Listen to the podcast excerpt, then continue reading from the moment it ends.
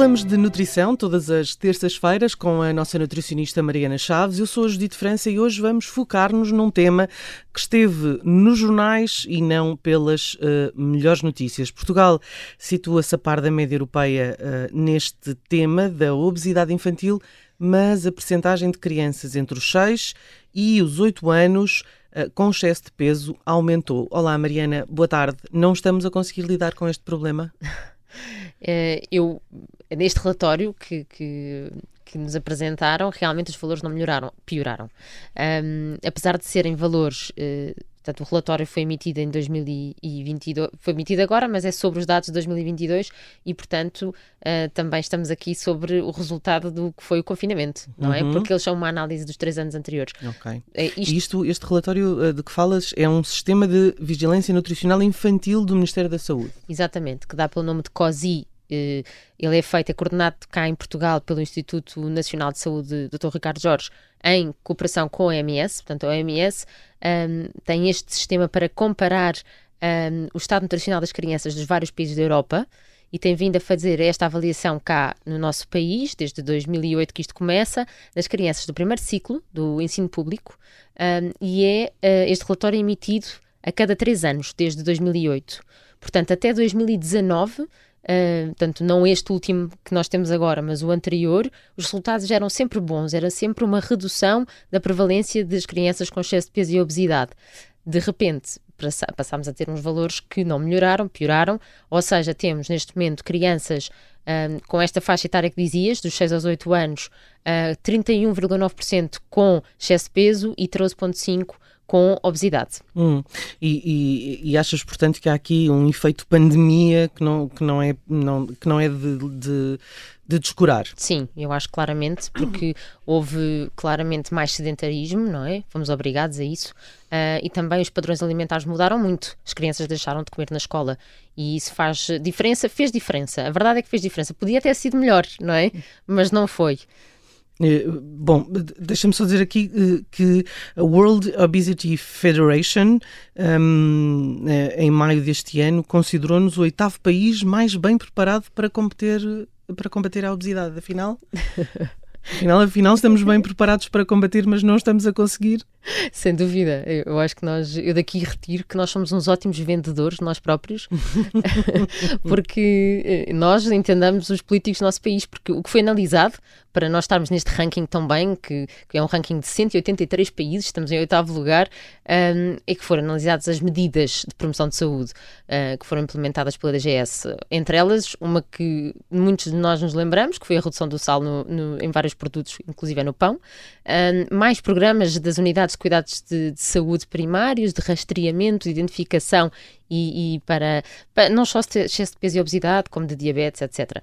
Ou seja, neste momento o que este ranking nos diz é estamos ao lado dos países nórdicos, uh, que é bastante estupefacto, e estamos longe dos nossos países vizinhos do sul da Europa com o mesmo poder económico que nós, mas pronto, este ranking é o que é, porque na verdade os valores deste COSI são valores reais, portanto, neste uhum. momento foram 6 mil e tal crianças avaliadas no nosso sistema público com 6 a 8 anos e os valores não estão a melhorar uhum. e a OMS preocupa-se bastante com isso, porque nas últimas duas décadas um, a obesidade infantil e o excesso de peso uh, nestas idades tem vindo a disparar, não só nestas idades, na adolescência também. E isso é mesmo importante. Ou seja, temos uma série de medidas uh, que são uh, medidas ótimas para combater a obesidade, aplicá-las é que é mais difícil. Quando falamos de crianças entre os 6 e os 8 anos de idade, estamos também a falar dos seus encarregados de educação e do, e do que os seus encarregados de educação um, comem. Pois, sem dúvida, não é? Elas estão totalmente dependentes de nós. Quem uhum. tem crianças destas idades sabem, elas não escolhem, não é? Um, e é engraçado que tentam, neste... tentam. Exatamente. Mas faz parte, é, é nossa responsabilidade, uhum. não é? Uhum. Nossa, é global da família que toma conta da criança, não é? Não é da mãe ou do pai. Um, este relatório também foi avaliar uh, os encarregados de educação e eu achei que isso tinha aqui um ponto muito importante porque uh, avalia vários pontos, desde o tempo da amamentação, quando nasceram, as semanas de gestação até ao parto, mas aqui houve dois pontos muito importantes, que foi a percepção dos encarregados de educação sobre o estado nutricional das suas crianças, e o que é que se verificou? Que subestimam, ou seja, acham que são mais magros do que na verdade são. Uhum. Aos olhos de, dos pais, as crianças são sempre bonitas. E o estado nutricional destes encarregados de educação, ou seja, o próprio peso destes pais, não está famoso. Ou uhum. seja, aqui encontramos o quê? Nas mães, 6% de prevalência de obesidade e 29% de excesso de peso. Agora, os pais, 16,6% de obesidade e 45,7% de excesso de peso. Portanto, trata dos pais primeiros para que eles uh, depois dúvida, consigam uh, encaminhar as crianças na alimentação certa. Sem dúvida. Eu acho que o trabalho tem que começar com as famílias, essa tem que ser a prioridade. As escolas são muito importantes, claro que sim. Uh, quanto por mais vias chegarmos às crianças, melhor, mas em casa têm que estar completamente alinhados. Hum. Eh, há aqui uma, uma ideia muito portuguesa e provavelmente muito uh, dos países do Sul também, que é uma criança com bochechas e, e refegos, não era? Aquela ideia de a criança está bem alimentada, a criança está a crescer, porque parecendo que não, mesmo para os pais, no início de vida de, de, dos filhos, é sempre muito ansioso saber se eles estão a comer bem, se eles precisavam de comer mais, é não é? Verdade. Portanto, há ali uma fase um bocado, uh, um bocado complicada, porque as crianças não falam, a gente não sabe se elas têm fome, certo. se não têm, etc. um, mas a verdade é que uh, estamos, se calhar, agora no momento oposto em que a preocupação é a obesidade. Sim, e sabes que esses primeiros anos de vida são os anos muito particulares, não é? Que é um crescimento muito rápido da criança, um desenvolvimento neurológico também muito grande. Um... É sempre aquele medo de as mães não podem sair da maternidade se os filhos tiverem perdido 10% do peso naqueles eh, certo. três dias e, portanto, há ali eh, um grande receio certo, que certo. a criança não, não coma o suficiente. Mas nós, eh, enquanto país, temos, somos fantásticos nessa prevenção inicial de vida em que as crianças realmente são muito bem acompanhadas e as grávidas também. Agora, aqui estamos a falar de crianças já que estão em idade escolar, portanto, 6, 8 anos. E que vão ao pediatra uma vez por ano, não é? Exatamente, na, quando na, vão. E, e a verdade, consulta regular. Sim, e a verdade é que a obesidade é uma doença e, portanto, deve ser tratada como tal. Um, isto, isto parece muito forte, mas nós somos bombardeados muitas vezes com conceitos que repetem distante e às vezes normalizamos, que é, é uma doença, sim senhor, aumenta o risco de doenças cardiovasculares, de diabetes, mas não fica por aqui. E se calhar, se começarmos a puxar outros tópicos, as pessoas começam a ficar mais alertas, os encarregados de educação também mais atentos e pensar duas vezes, agora que estamos no verão, antes de darem mais uma bolinha de Berlim só porque coitadinha uhum, da criança, não é? Uhum. Um, aqui a obesidade infantil, nós sabemos hoje em dia que está uh, diretamente relacionada com desenvolvimento de osteoartrite, até com... Que osteoartrite é? Doenças de, das articulações. Das articulações. Inflamações okay. das articulações, que muitas vezes têm um caráter genético, mas eh, cá está, tens os genes, mas depois podes ou não com o teu comportamento fazer esses genes um, virem exponenciais, não é? Exponenciais, sim, eles, eles, eles realmente aparecerem essas doenças. E, e, também tens vários cancros também já associados. E, portanto, uh, sabemos que as crianças uh, obesas têm também menor aptidão física, menor autoestima, ou seja, isto vai impactar não só a saúde física, como a saúde mental. Para além disso, eh, nós sabemos que as crianças obesas neste momento, há estudos a verificar isto, que tendem a ser adultos obesos. Uhum. Portanto, é um assunto que os encarregados de educação deveriam estar atentos nas suas crianças e atuarem. Uhum.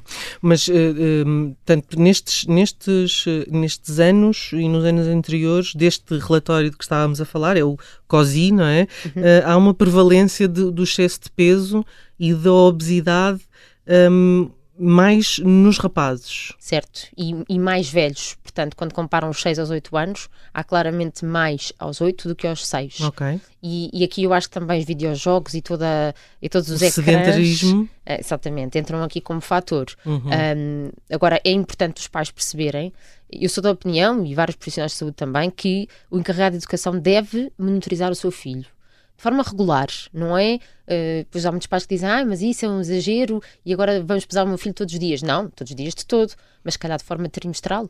Um, tanto peso, altura, é só isso que precisam. Calcular o IMC, que é o peso a dividir pela altura ao quadrado, mas na internet tem essa fórmula automática uhum. e o que é que precisam de fazer a seguir a isso? É isso só analisar numa tabela de percentis de índice de, índice de massa corporal. Isso, essa tabela arranja-se aonde? Olha, está no livrinho da criança, uhum. mas também, que, que, todos os pais à partida ah, terão, sim, sim. e também está na internet, porque isto é disponibilizado pela Direção-Geral de Saúde, uhum. uh, gratuito. Portanto, é ir só lá ver na nossa curva do percentil. Essa curva do percentil é uma, uma digamos, uma, uma... É uma escala, não é? Uma escala com dois vetores, não é? Sim. É, peso e altura e aquilo dá-nos um ponto no sítio onde a criança é suposto estar. Então, esse, esse, tu tens três curvas. Tu tens a curva do peso, por idade, portanto, no eixo do X vá, uh, será uh, a idade e no do Y, portanto, no vertical será o do peso. Depois tens a, a, curva da altura e depois tens a curva do IMC. Nestes casos, o que nos interessam é o pai e a mãe fazerem o cálculo do IMC e irem à tabela do hum, IMC. Uhum. E aí, se ultrapassarem o percentil 85, que é lá uma das curvas mais superiores, estará em excesso de peso. E se ultrapassar a de 95, estará em obesidade. Mas isso é fácil de leitura no gráfico. Uhum. Um, mas agora é, e o que fazer com esta avaliação, não é? Porque uh, tem que se perceber que tem que haver uma mudança.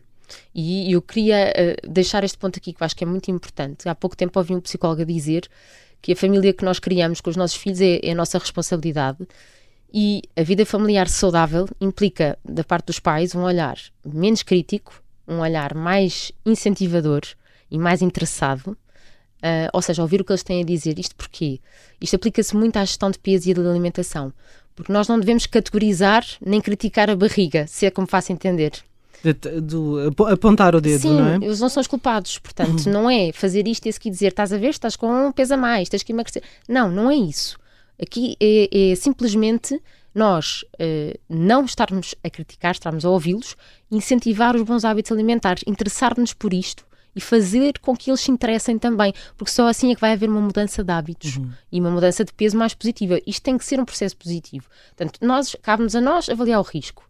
E depois também cabe-nos a nós ouvi-los e tentar ser realmente proativo de forma positiva.